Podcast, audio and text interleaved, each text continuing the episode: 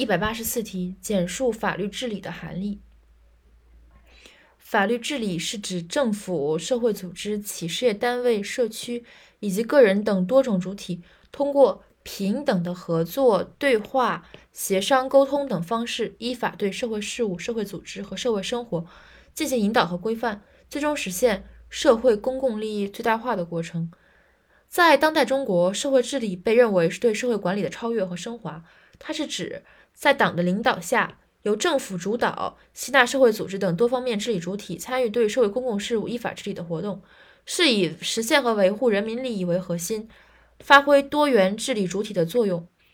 针对国家治理中的社会问题，完善社会福利保障，改善民生，运用法治思维和法治方式化解社会矛盾，促进社会公平。推动社会和谐有序发展的过程，因此，社会治理也被认为是新时代确立的一种以人民为中心的科学的法治化多元治理方式。